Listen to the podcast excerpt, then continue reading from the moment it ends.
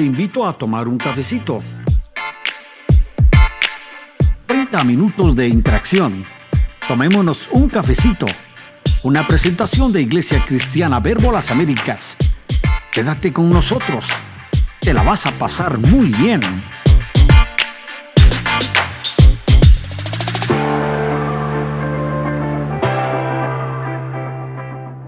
Bienvenidos una vez más al podcast de Iglesia Verbo Las Américas. Tomémonos un cafecito.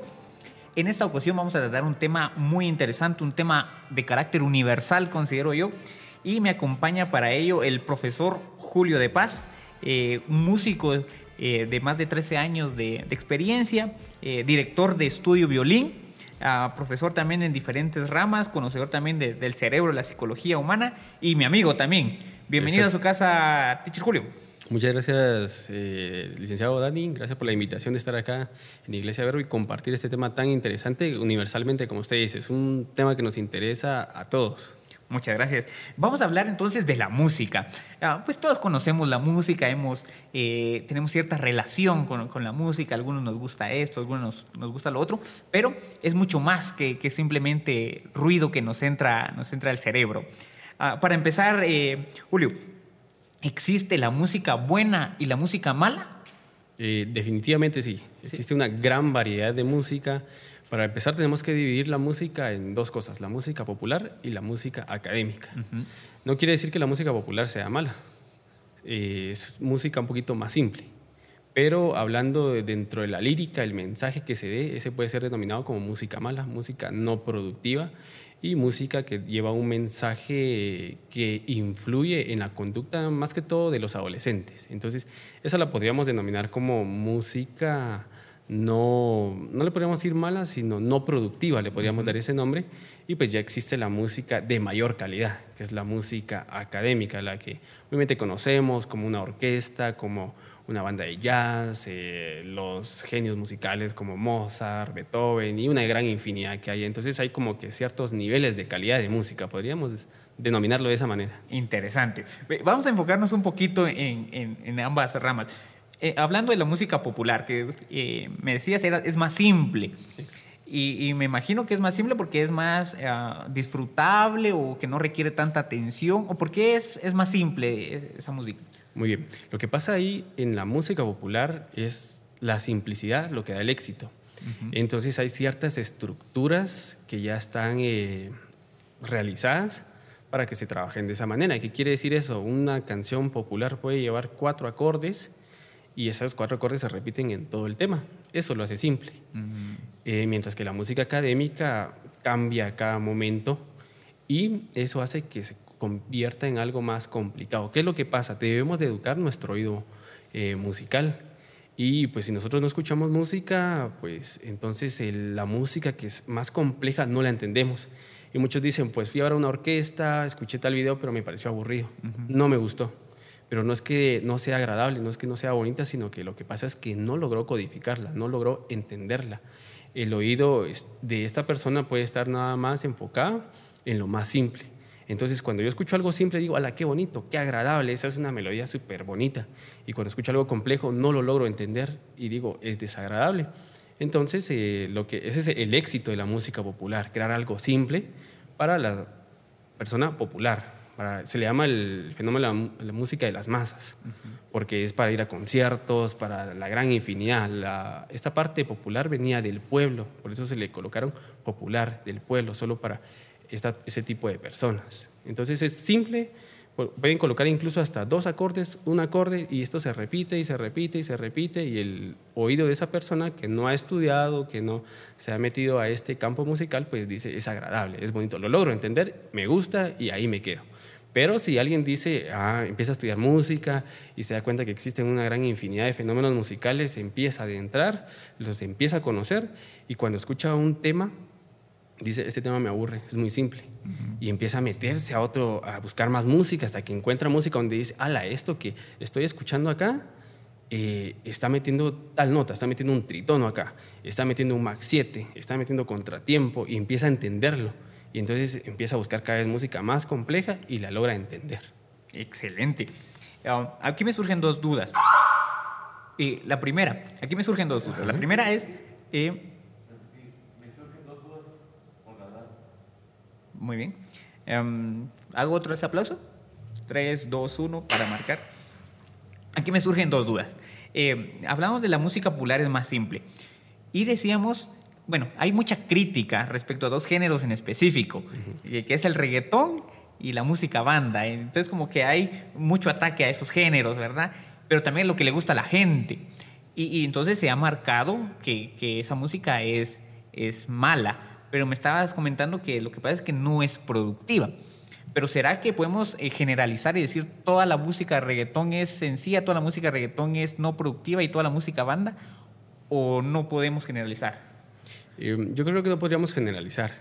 Eh, para empezar, esta es música, sigue siendo música más simple, la dejamos como música más simple, pero aquí tiene que ver la letra, qué tipo de mensaje está dando, que es un tema muy importante porque esto influye más que todo en adolescentes.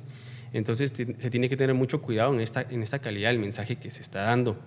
Pero no, no deja de ser música, muchos dicen, ah, eso no es música, pero sigue siendo música. ¿Por qué razón? Porque no cualquiera puede crear un, un éxito de reggaetón que pueda eh, impactar en todo el mundo, como se han creado algunos eh, temas eh, de, de, reggaetón, de banda. La banda es un poquito más compleja, lleva más, es un poquito más elaborado porque lleva más instrumentación, se hace más trabajo, pero lo tienen denominado dentro de clases como, ah, esa es música no, no agradable, es música mala, es fea, pero sigue siendo música. Componer música de banda es un tema interesante, sí, sí lleva su trabajo. Y el reggaetón pues acá entran los productores musicales. Los productores musicales son genios que hacen este tipo de música, de decir qué acordes vamos a colocar y qué acordes le gusta a la persona, qué acordes o qué ritmo es el que es agradable, qué tipo de melodía vamos a agregar. Y todo este trabajo es realizado por productores musicales que son genios. Estos genios musicales tocan infinidad de instrumentos, saben de composición, saben de producción, saben de audio, y pues son los que hacen todo el trabajo. Entonces eh, es música que tiene bastante trabajo, pero eh, no, vemos esa parte que está detrás, ¿verdad? Solo vemos la imagen, el producto final y no vemos todo el trabajo que está realizado eh, en todo este tipo de música. Esto me parece a mí muy interesante porque a, mí no me gusta el reggaetón y, he sido crítico del, hasta cierto punto del reggaetón. Pero me está diciendo que los que hacen el trabajo son genios, o sea, que personas son mucho más inteligentes que yo porque logran que, que una música se vuelva éxito mundial y eso, y eso no lo puede hacer cualquiera. Yo, yo jamás podría llegar a hacer algo así. Exacto, es lo que, lo que decía, ¿verdad? Se necesita de lo que es un poquito de, de estudio conductual. Aquí entra un poquito de, de, de, estudiar, ¿va? ¿Qué es lo que le está gustando? ¿Qué es lo que está de moda? Este género ya pasó de moda, vamos a innovar, vamos a realizar un cambio. Y sí, definitivamente las disqueras acá necesitan invertir y no invierten solamente en el cantante, sino en una infinidad de productores y músicos y esto hace que salgan música, canciones populares, pero que impacten en todo el mundo. Y, es interesante. Pero entonces lo que hay que tener cuidado es en, en, la letra, entiendo yo. Porque al final el ritmo, la melodía, bueno, es, es más simple, pero no, no, me afecta tanto como la letra que yo estoy escuchando. ¿Estoy, estoy en lo correcto? Exacto, esa sería la, la, música no productiva. Hay un, yo siempre hago esta comparación. Eh, ¿Qué tiene en común la canción Despacito y la canción, la alabanza Todopoderoso. Eres todopoderoso. ¿Qué tienen en común? ¿Le encuentra alguna, algo en común? Algo? Pues aparentemente no le encontraría yo. Nada, ¿verdad? Es algo totalmente distinto, ¿verdad? Eh, pero si la estudiamos, estudiamos estos dos temas, es la misma secuencia. Mm. Son cuatro acordes. Estos cuatro acordes son los que le dicen, bueno, mire, usted puede ser eh, compositor o cantautor con, cuatro acordes. Entonces, son los mismos cuatro acordes que lleva Despacito, son los mismos cuatro acordes que lleva la música de Eres Todopoderoso. Y pues lo que cambia un poquito es el ritmo, una un poquito más lenta, la otra es un poquito más rápido, y luego cambia la línea melódica. La parte armónica es vertical, y esos son los acordes, esa es la base. Y luego arriba va toda la parte melódica, que es eh, en horizontal, y es lo que cambia. Entonces es, eh, yo diría que es casi lo mismo, casi lo mismo.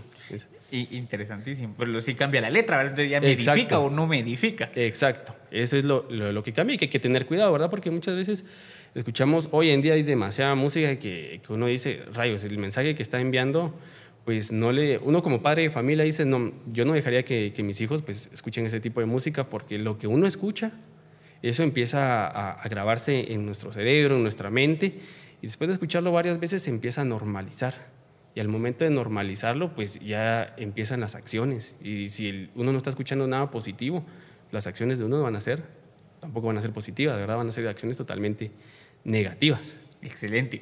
Y, eso va muy eh, acorde a, a, la segunda pregunta que tenía. la música entonces tiene el poder de transformar nuestro cerebro, según estoy entendiendo yo. ¿Hasta qué punto? O, no es así? Sí, sí, sí, sí, por ahí tiene demasiada relación música y cerebro. De, de hecho, ahí teníamos el, el, libro del cerebro y la música que tiene una gran relación. Estos dos fenómenos. Está relacionado la música en uno de los lóbulos y se dice que alguien que sea músico, bueno, tenemos entendido que si yo soy diestro, funciona más mi lóbulo izquierdo. Y si pues yo soy zurdo, funciona más mi lóbulo derecho, de esa manera. Pero con la música, ¿qué es lo que pasa? Estamos estimulando bastante y empieza a estimularse, empiezan a conectarse los dos lóbulos. Estoy utilizando los dos lóbulos cuando yo canto, cuando yo estoy interpretando una melodía, por ejemplo. Eh, para los pianistas, eh, pues utilizan las dos manos. No hay aquello de que utilizo más la derecha y la izquierda, no. Eh, se hacen muchos ejercicios en los cuales se empieza a desarrollar bastante la izquierda y logran utilizar las dos manos de la misma manera.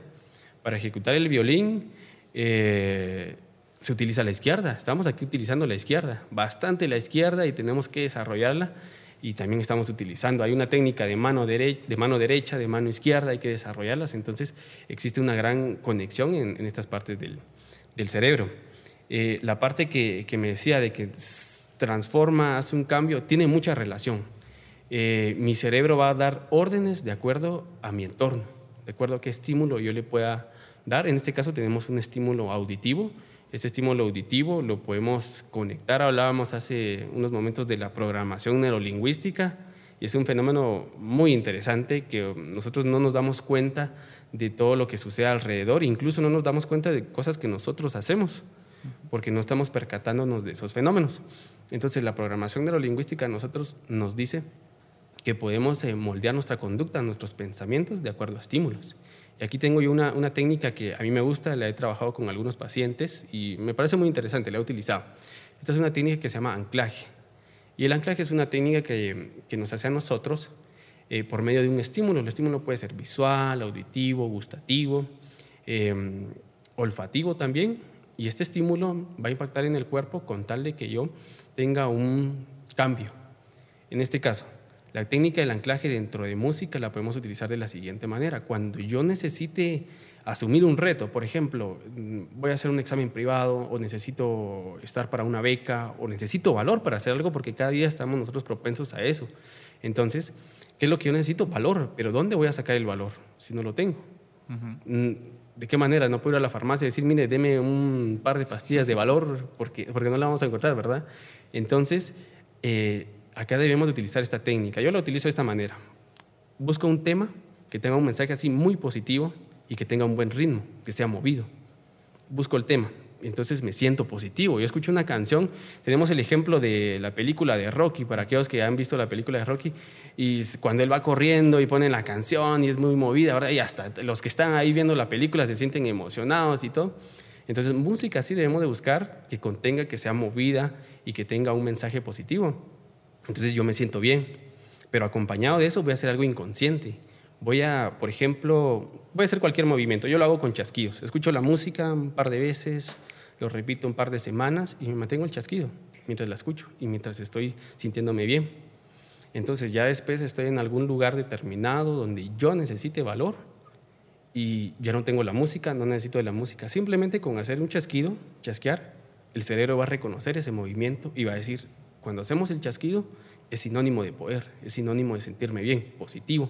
Y de esa manera, inconscientemente, solo damos un chasquido, el cuerpo se siente bien y asumimos un, reto. Entonces tiene bastante, bastante relación, hay que hacer bastantes estudios sobre la música, es un tema complejo. Pero muy interesante, porque se nos olvida que el cerebro es programable. Y, por ejemplo, los hábitos. Muchas veces nos quejamos, ay, tengo un mal hábito, pero, pero los hábitos se pueden desarrollar y, es un mecanismo que diseñó Dios para hacer cosas en automático y que yo no tenga que estar poniendo atención. y, a veces nos peleamos con eso. Y, qué interesante lo que decías, porque entonces la música nos puede ayudar a eso, ¿verdad? Exacto. A programar el cerebro hasta cierto punto. Exacto, sí, a programarlo. Eh, hay una infinidad de, funciones donde podemos utilizar la música, desde estimulación temprana, desde educación, desde terapia, relajación, e incluso nos ayuda a tratar ciertos trastornos del lenguaje, ayuda bastante. Entonces hay bastante relación de, de, la música con el cerebro, que el cerebro es prácticamente el, ¿qué se podría decir en la computadora? Como el disco duro, no, no, no, ¿qué sería? Eh, la tarjeta madre, ¿no? Exacto, sí, es, es, la clave ahí. Entonces, si, si, aquí estamos descontrolados, todo nuestro, nuestro cuerpo pues no funciona, ¿verdad? Entonces, por medio de la música podemos, lo, lo que decías, va a programar y de esa manera tener resultados positivos muy interesantes. Interesante. Eh, e, eso significa que entonces yo no me tengo que casar con un género, porque por ejemplo a mí, a mí me gusta el rock y por, por mucho tiempo solo rock y no escuchaba nada más porque como alguien más iba a escuchar, solo rock. Pero después, bueno, fui conociendo otra, música, pero según lo que me estás diciendo, uno debería escuchar o tener una amplia gama de, géneros musicales. Exacto. De hecho, todos los géneros musicales son, son buenos, tienen cierta complejidad no hay que subestimar ningún género musical. Todos tienen eh, su trabajo de cómo hacerlo. Eh, y pues hay unos que son un poquito más elaborados que otros, pero sí tiene cierta parte compleja. Por ejemplo, a mí me han dicho a veces eh, tocando un grupo de mariachis, y yo digo, ala, me cuesta porque tengo que memorizar y hay unas partes que son bien difíciles y yo digo, ah, sí cuesta, cuesta tocar en un mariachi, cuesta tocar alguna melodía de salsa eh, de salsa, de merengue, porque lleva lo que se llama contratiempo. Uno está acostumbrado al tiempo, ir caminando esto lleva tiempo. Y en la escuela, en el colegio, se trabaja para que los niños lleven tiempo, porque incluso los niños a veces no pueden ni siquiera llevar el, tiempo, son arrítmicos. Después de que uno ya logra mantener el tiempo, eh, debe de aislarlo, debe de descomponerlo.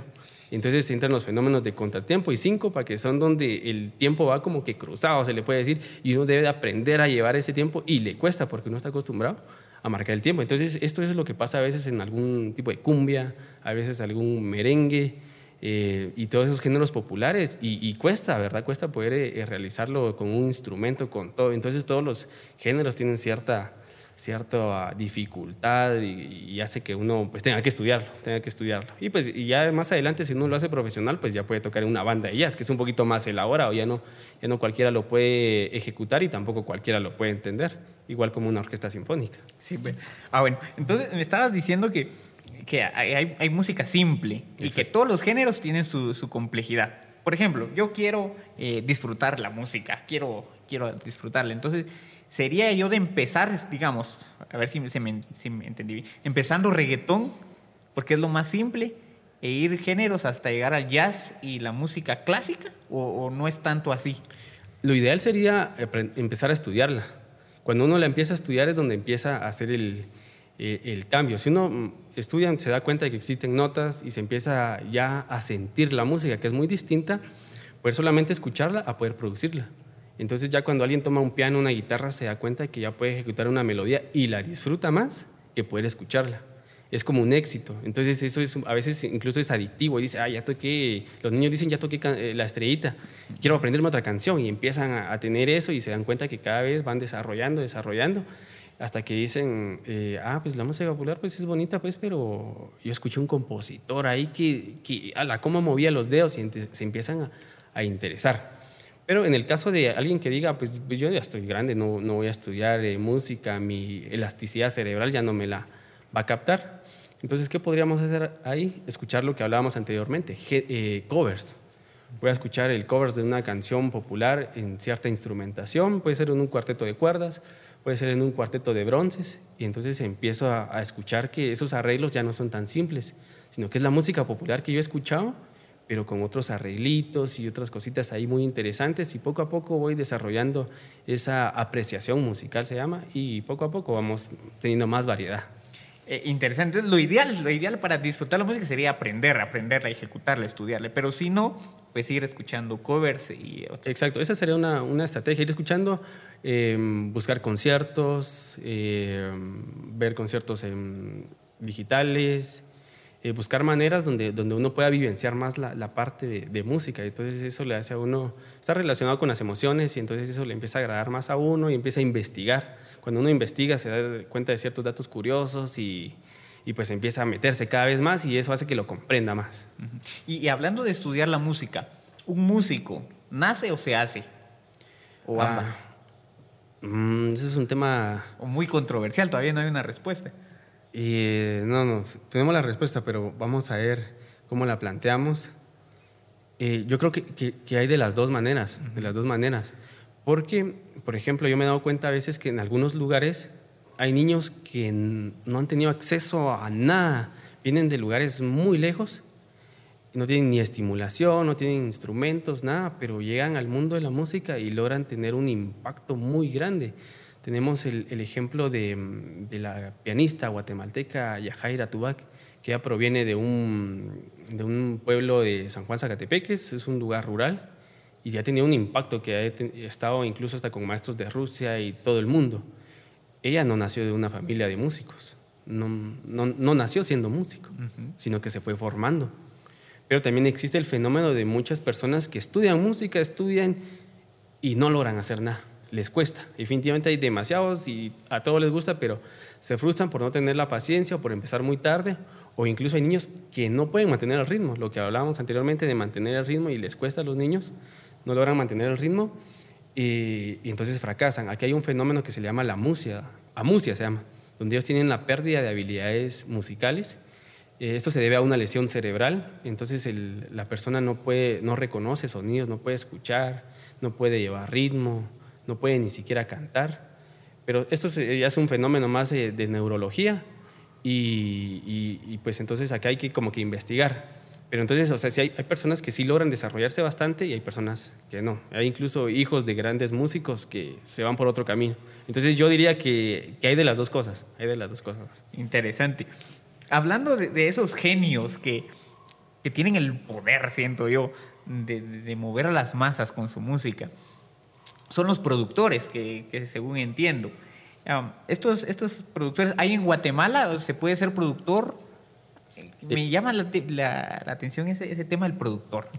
La producción musical, sí, la producción musical es un tema que está de moda hoy en día. Hoy en día eso de, de tener su estudio, poder grabar, poder hacer sus propias producciones, eso está de moda. Claro que se puede eh, ser productor musical en Guatemala y tener un éxito, pero ¿qué necesitamos ahí? Bueno, necesitamos primero una parte financiera que nos ayude a tener un, un equipo bonito. Y luego necesitamos estudiar, conocer. Si lo hacemos muy empírico esta parte, no es como aprender guitarra empíricamente, pues yo toco un poquito y, y ya está, sino que se necesita eh, poder realizar estudios. Eh, los estudios no pueden ser eh, precisamente presenciales, en digitales se encuentra una gran infinidad de estudios.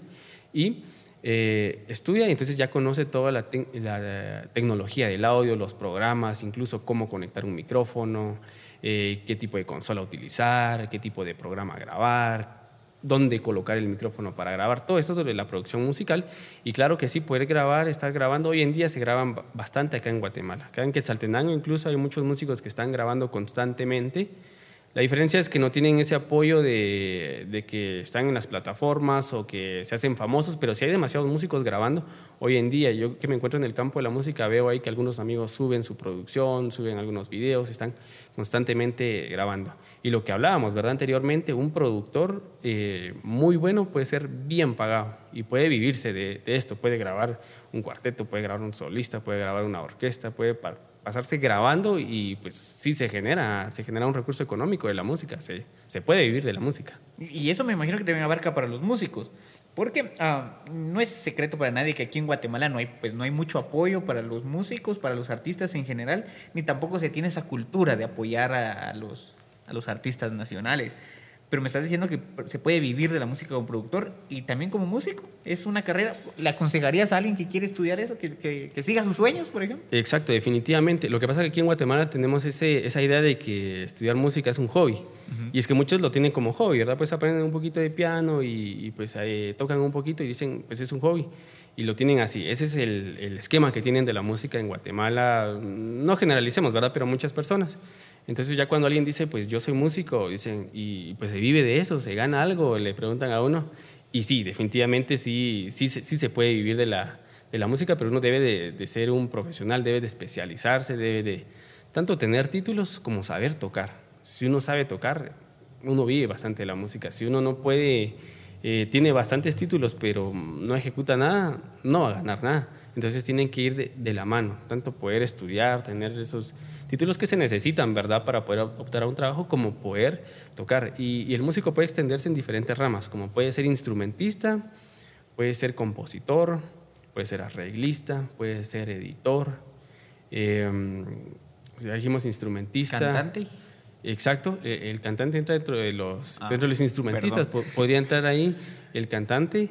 Eh, sí, de la producción, de producir música, incluso los gestores musicales, los gestores musicales hacen bastante esto, y de la educación musical, porque también hay educación musical que entra dentro de todas las ramas de la música, y pues el músico tiene que hacer, eh, conocer bastante su campo para poder desenvolverse, tanto puede dar clases, puede salir a dar conciertos, incluso hoy en día puede estar trabajando en casa, le dicen, miren, necesito tal partitura de tal tema que, que existe, ah, bueno, yo lo escucho, y, y eso es muy importante porque sacar música al oído es un poquito complejo, ¿verdad? Muy fácil colocar, bueno, hay una gran controversia acá porque están los músicos que tocan al oído y los músicos que tocan con partitura.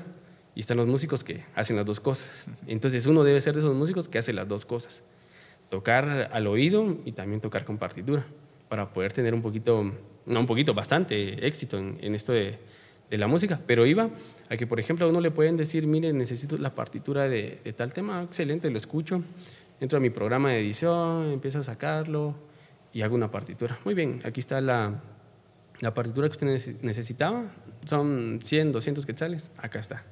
Mire que necesito que me grabe una pista porque necesito una pista. Ah, ok, perfecto. Me meto en mi programa de producción, eh, grabo algunos instrumentos virtuales o los puedo grabar yo mismo, toco la batería, el bajo y tengo una pista. Entonces, mira, aquí está su pista, está totalmente distinta a la que usted encuentra en internet. Esta es una pista exclusivamente para usted. Acá está. Muy bien, necesito un arreglo porque necesito, vamos a grabar un disco donde queremos meter cuerdas. Ah, perfecto. Aquí necesito conocer yo de composición y de armonía. La armonía es la base. Entonces hago un arreglo excelente y dicen, ala, qué bonito el, arreglo. Cuando le preguntan al, productor final quién hizo ese arreglo, ah, tal persona. Ah, perfecto, vamos a, a llamarlo para que nos pueda hacer un arreglo eh, así de bonito. Entonces hay muchos campos. Un músico no vive solamente de, de una cosa yo, por ejemplo, soy violinista y no vivo solamente de tocar violín, sino que doy clases, eh, edito cosas, hago arreglos, eh, estamos grabando con otros músicos y, de todo. Hay, hay gran campo y uno logra posicionarse, pero hay que esforzarse, estudiar bastante. Estudiar. Ah, bueno, entonces no basta solo con el talento. Ah, yo voy a ser músico y con lo que hace ya tengo el talento y ahí me voy. No, hay que trabajar duro, como vos decís, y especializarse, estudiar, con, tener contacto, trabajar duro. Exacto. Efectivamente, eh, algo muy importante aquí es la humildad. Humildad, porque siempre entre músicos también existe eso de rivalidades. Aquel toca mejor que yo o aquel está haciendo algo y, siempre existe, existe mucha rivalidad. Dicen, el estudiar música lo hace a uno eh, más feliz, pero existe, existe cierta rivalidad y uno tiene que posicionarse también. Entonces, em, la parte de humildad ayuda bastante. ¿Por qué razón? Porque aquel músico que, que es humilde, aquel productor que es humilde, que es carismático y que es buena persona, pues obviamente va, a sentirse bien con otras personas y pues lo van a llamar para trabajar, pero aquellos que, que se les suben un poquito los humos a veces porque sí logran ciertos objetivos, pero dicen, pues yo ya no toco con aquellos, yo no toco con cierto grupo, yo solo toco con personas de, de mi nivel. Entonces ahí pasa que a veces ya, ya nadie lo llama y se queda solo y pues resulta haciendo otro trabajo que no sea el de música, aunque haya logrado cualquier objetivo. Muchas personas fracasan en, este sentido. Eh, puedo ser el mejor músico, pero si no soy humilde, eh, me va a costar en Guatemala al menos, ¿verdad? Exacto, como en cualquier otra rama, humildad, trabajo en equipo, puntualidad, responsabilidad, como mencionábamos, es una profesión. Entonces, en una profesión, o sea, se necesita un profesional para eso. Tomárselo en serio, es decir, bueno, voy a ser músico y me, y me meto de lleno a esto. Exacto, e, eso es lo, importante, meterse de lleno, entonces uno va conociendo y poco a poco uno va conociendo cada vez más y eso hace que uno sea, se vaya especializando en el, campo de la música y cualquier cosa que le den a uno, pues uno lo realiza, son retos. Eh, uno estudia en la universidad, estudia en un conservatorio, pero ahí no le enseñan todo, sino cuando ya está tocando uno, ya cuando está en el campo musical, ahí es donde uno empieza a aprender más. Interesante. Si yo quisiera aprender ahorita eh, más de música, eh, ¿Qué me recomendarías? ¿Empezar con varios instrumentos o mejor solo dedicarme a un instrumento? ¿O, qué, qué, qué, debo hacer? A mí ya me dieron ganas de estudiar música. ¿Me meto un curso o solo miro YouTube? ¿Salgo ahorita a comprarme una mi guitarra o qué? ¿Cómo empiezo? podríamos empezar de muchas maneras. Lo, importante acá podría ser, podríamos empezar desde, hoy en día la tecnología nos ha ayudado bastante. Yo entro a YouTube, tengo una duda de cómo modificar tal botón en un programa, entro, lo busco y ahí me aparece. Eh, busco cómo aprender a tocar guitarra, hay una infinidad de cursos que le enseñan a uno. A mí a veces, eh, yo soy violinista, pero me toca a veces dar clases de guitarra, de piano, y digo, ah, esto, esto no sé cómo es. Entro a YouTube y encuentro, encuentro de todo en YouTube. Voy a empezar ahí, voy a comprar mi piano, mi guitarra, y voy y empiezo a aprender. Pero muy importante poder tener un maestro, porque se requiere de cierta técnica. Es lo que hablo con mis alumnitos de, piano a veces, que me quieren tocar solo con un dedo todas las teclas, la, toda la melodía, y quieren tocarla así, y así les sale súper bien. Entonces se necesita de técnica. Entonces eh, yo le digo, bueno, vamos a utilizar todos los dedos y acá vamos a hacer cierto movimiento de dedo. Ese es el movimiento de dedo y esa es la técnica. Voy a sujetar mi arco, pero necesito sujetarlo de tal manera, corregírselo, porque eso es lo que cuesta para los violinistas, estar colocando la posición y todos los días cuando sea clase de violín hay que corregir esa posición hasta que el alumno logra ya tenerla muy bien. Entonces podemos empezar eh, en una plataforma digitalmente aprendiendo un poquito y luego tener un maestro. Un maestro le va a levantar bastante el nivel a cualquiera que quiera aprender música. Todos podemos aprender música. Es más fácil desde pequeñitos. Desde pequeñitos tienen cierta elasticidad. Se dice que los niños son como esponja, lo absorben todo. Y efectivamente uno le dice, toque esta nota y luego esta y esta y esta y se la aprende. Ya uno de pasadito de años le cuesta, pero eh, no hay nada que se pueda hacer con la práctica, práctica, práctica y práctica. Yo hoy en día todavía recibo clases de música y me exigen demasiado. La exigencia hace que yo practique y que vaya mejorando todavía. Entonces uno puede aprender a cualquier edad según estoy viendo, la música va muy relacionada con la disciplina. Yo consideraría que si yo no soy disciplinado, no podría hacer música, o al contrario, la música me ayuda a ser disciplinado. yo digo que están relacionados los dos aspectos, eh, mm, pero yo diría que, que, la música nos ayuda a ser disciplinados. Porque eh, si uno quiere lograr cierto objetivo, tiene que disciplinarse por ejemplo, existen muchas audiciones, dicen va a haber tal orquesta o necesitan músico en tal lado y le dan a uno un tema. Este es el tema que usted debe ejecutar para poder estar en determinado lugar.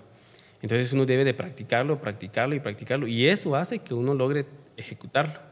Pero la, música es lo que le, exige a uno poder eh, ser disciplinado. Si uno no es disciplinado, definitivamente no toca. Lo que yo estaba practicando hoy, mañana ya se me olvidó si no lo practico. Debo de reforzar eso y de esa manera logro mantener cierto nivel, logro subir, si no, bajo mi nivel y soy mal músico. Entonces, la disciplina sí, sí es muy importante. Es clave. Necesitaría disciplina. ¿Qué otras cosas necesitaría yo para, para, aprender música? ¿Será que ser músico se necesita dinero? Porque hasta donde yo sé los instrumentos son caros. O bueno, independientemente, pero necesito yo tener dinero para hacer. Y no, definitivamente podríamos empezar. Hay una gran cantidad de instrumentos. Pueden haber instrumentos que pueden costar millones de, de dólares pero también hay instrumentos genéricos que les dicen que pueden costar 400, eh, 500 o 1000 quetzales. Entonces todos esos instrumentos son específicamente para aquellos que quieran empezar a, a, ejecutar un instrumento. Entonces uno puede tener el peor instrumento del mundo cuando está aprendiendo, pero uno empieza a hacer sus melodías y empieza a practicar. Ya cuando uno empieza a tener cierto nivel de comprensión, empieza a escuchar otros instrumentos y dice, ¿por qué ese instrumento suena mejor que el mío? Entonces me di cuenta, ah, si necesito uno mejor. Y entonces ya empiezo a, ahorrarme ahí para comprar otro instrumento, comprarme otros accesorios y empiezo a, buscar un instrumento de mayor calidad y eso también ayuda a que yo tenga una mejor calidad. No puedo ser un, buen músico y tener un, mi instrumento patito porque, porque no. Entonces conforme uno va subiendo de nivel va cambiando su, su equipo. Me, me, llama mucho la atención esto de la música porque yo para ser músico necesito entonces aprender a disciplinarme, disciplinar mi oído, disciplinar mis manos. Y, dice la Biblia que el Señor nos ha dado un espíritu de dominio propio. Y yo creo que los músicos hacen uso de ese dominio propio para, para disciplinarse y, o los bateristas que tienen que los dos pies y las dos manos. Exacto, sí, definitivamente e, es esa parte de dominio de decir no voy a salir a tal lado, no voy a salir con mis amigos.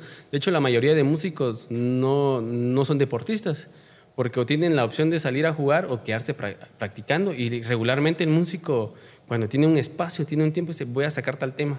Me voy a quedar acá, esto no me ha salido y los músicos nos, somos, nos encerramos y estamos ahí practicando, estamos estudiando, autoenseñándonos y, y entonces cambiamos unas cosas por otras. Y, interesante. Pero también la música, aparte de que de todo lo que hemos hablado, nos hace más disciplinados, hasta cierto punto nos hace más inteligentes, nos ayuda a gestionar emociones, todo eso. La música también tiene el poder o la influencia para alabar a Dios. Y, yo creo que, que, la música fue creada para eso, para alabarle y bendecirle a, Él. Efectivamente, la música, primero que, de, que todo, es un medio de comunicación. Lo utiliza el hombre para expresarse, para expresar lo que siente, lo que quiere, lo que desea.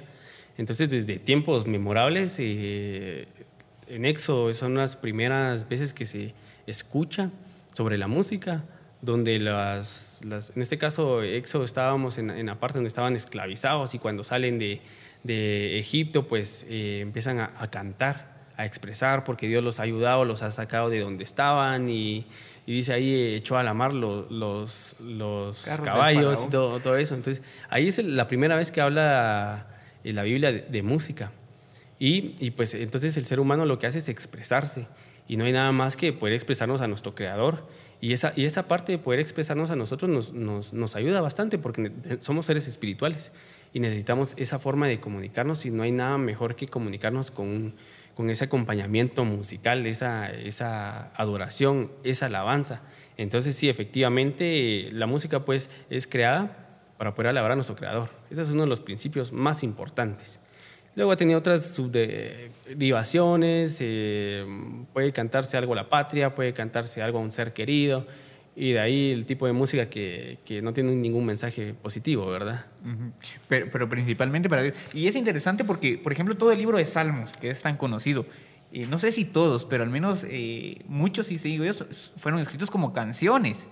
Y, y, muchos de ellos dicen, bueno, cántenle con instrumentos, cántenle con las palmas, dancen porque la música, como decías, es un instrumento de comunicación y, Dios lo que quiere es comunicarse con nosotros, pues, porque por eso dio a su Hijo, para que nosotros podamos acceder ante Él y tener esa comunicación.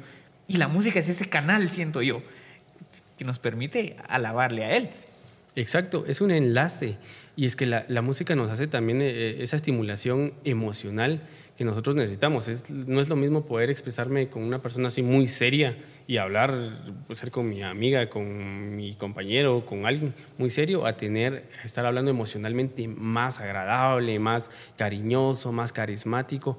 Entonces, la, la música hace un ambiente agradable para que la persona pueda expresarse mejor, que saque esas emociones que tiene ahí guardadas y esa, esa emoción hace que uno pueda expresarse, pueda alabar de una mejor manera que, me parece a mí eso súper elemental. Qué importante es la música para yo comunicarme con Dios, para crear ese ambiente con Dios y también para alabarlo, porque así como le dedicamos una canción a, nuestra novia, a nuestra esposa, ¿verdad? También a, Dios, claro, ¿verdad? Por supuesto. Exacto, y aquí entra lo que hablábamos, la importancia de la letra. Porque esta parte, hay cantos muy hermosos donde, donde nosotros logramos poder alabar a Dios nosotros nos sentimos bien, toda la, familia con la que estamos, en la iglesia, todo es propenso para poder hacerlo. Y esto es muy, muy agradable, la letra es muy positiva y es una, una, excelente manera de poder alabar a Dios, incluso para entrar en el momento de adoración, eh, poder expresarnos. Y es, un, es un enlace, es un enlace para poder realizarlo.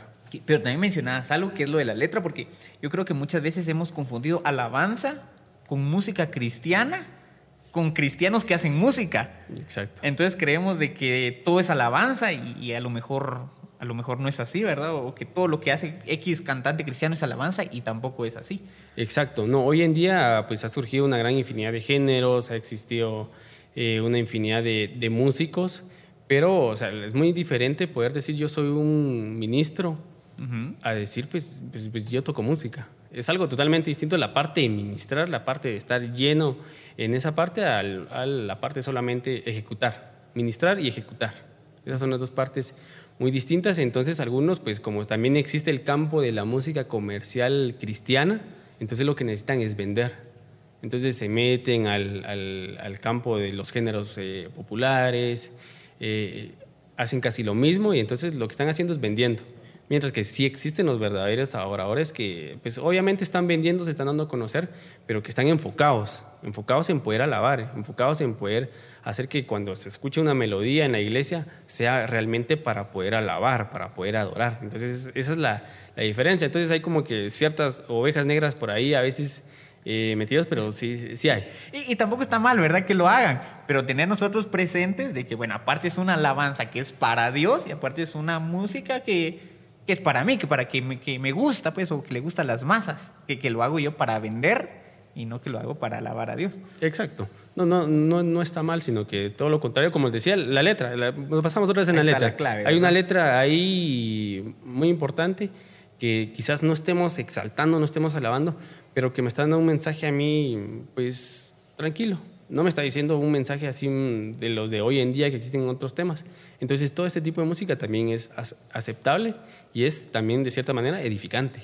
Y, excelente, porque me acuerdo que, que la música, por ejemplo, la música clásica, mucha música clásica es alabanza a Dios, por ejemplo, música de Bach, o de Bach, perdón, no sé cómo se pronuncia, y que son, que se cantaban en las iglesias, bueno, no se cantaban porque no sé, pero música instrumental que se entonaban en las iglesias para alabar a Dios y uno la escucha y dice, uff, qué, qué, melodía, es celestial. Y, y no, no, la, no tiene letra, pero está diseñada para, alabar a Dios. Exacto, es la parte emocional que va dentro de la... Como, como mencionábamos anteriormente, ¿verdad? Es, se necesita comunicar, pero para comunicar no tenemos que eh, específicamente hablar, uh -huh. sino que en la música existe ese, ese, fenómeno también, ¿verdad? Bueno, yo voy a hacer una mi composición, pero no voy a tener cantante, pero yo quiero expresar algo, entonces por medio de la música yo puedo expresar tristeza, yo puedo expresar eh, positivismo, agradecimiento. Puedo, exacto, agradecimiento, fortaleza puedo expresar todo lo que desee en la música. Hay que conocerla un poquito para saber cómo estructurarla, pero sí se puede hacer de esa manera, como mencionamos anteriormente, Bach, que él componía bastante de ese tipo de música para, para nuestro creador. Lo hacía de esa manera. Está Vivaldi también, que también era músico de, de iglesia y una gran infinidad de, de, músicos de música académica que no son, no tiene letra, pero que sí el, el objetivo era uno, mandar un mensaje eh, espiritual. Y la última pregunta, porque ya se nos fue el tiempo, así sorprendentemente. Uh, yo no sé de música y, y, canto horrible. Sin ser músico sin, y cantar feo, ¿puedo alabar a Dios con música? Sí, definitivamente. Eh, hay una gran diferencia en lo que es la afinación y la entonación. Cuando uno eh, es cantante, está bien afinado. Cuando uno no es cantante y está alabando, pues a veces está un poquito desentonado, no pasa, no hay nada, no hay ningún problema. Algunas notas las tengo afinadas, otras no pero la parte espiritual, la parte que yo estoy expresando es si es verdadera, pues estoy alabando, estoy adorando. Entonces no existe ningún problema. Uno puede ser el peor cantante del mundo, pero si uno lo hace de, de, corazón y sinceramente, pues obviamente ese mensaje va a ser recibido. Es como cuando los niñitos te escribió una canción, papá, y que es la canción más horrible del mundo, pero como es del hijo, uno, ay, qué, qué, la canción más bella que yo he escuchado. Imagino que algo así nos mira a Dios, ¿va? Exacto. Que estemos sí. desentonados. Sí, como mencionábamos anteriormente, la música hace como que un ambiente, el ambiente, pero realmente quien logra alabar y adorar es uno mismo y no precisamente tiene que ser a veces con, con música, uno lo puede hacer solito también, sin necesidad de la música, pero tiene que ser sincero, ¿verdad? Entonces ahí la clave es uno, para poder alabar y adorar. La, la, música es, el, es como que la parte exterior, un rellenito por ahí. Eso se podría decir. Excelente, Julio. Te agradezco bastante, bastante, bastante. Creo que que nos quedaron muchas preguntas ahí. El tema da para más, pero a lo mejor después podemos seguir platicando por eso. ¿Algún último consejo para la gente? ¿Qué les puedes aconsejar acerca de lo que están escuchando? Bueno, yo recomendaría poder eh, eh, estudiar música. Estudiar, quizás no vayan a ser profesionales de la música, pero poder eh, desarrollar esa habilidad. Todos tienen esa habilidad para poder desarrollarla, porque la música es una inteligencia que debe desarrollarse. Se dice, yo no nací para la música. ¿Qué es lo que pasa? No he desarrollado esa habilidad. Eh, debemos de programar nuestros dedos, nuestro oído. El oído se forma.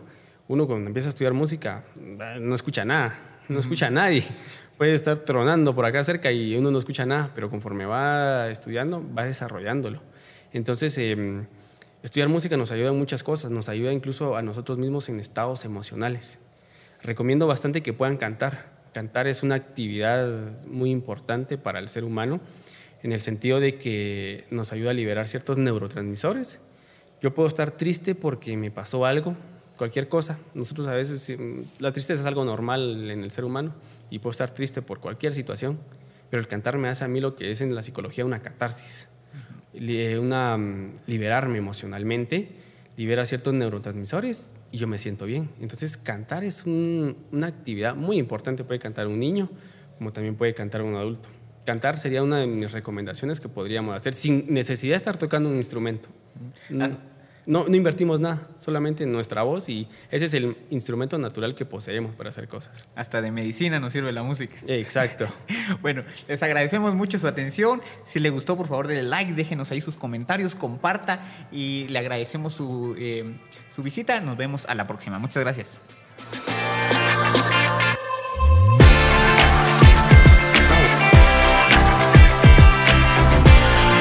Tomémonos un cafecito una presentación de Iglesia Cristiana Verbo Las Américas.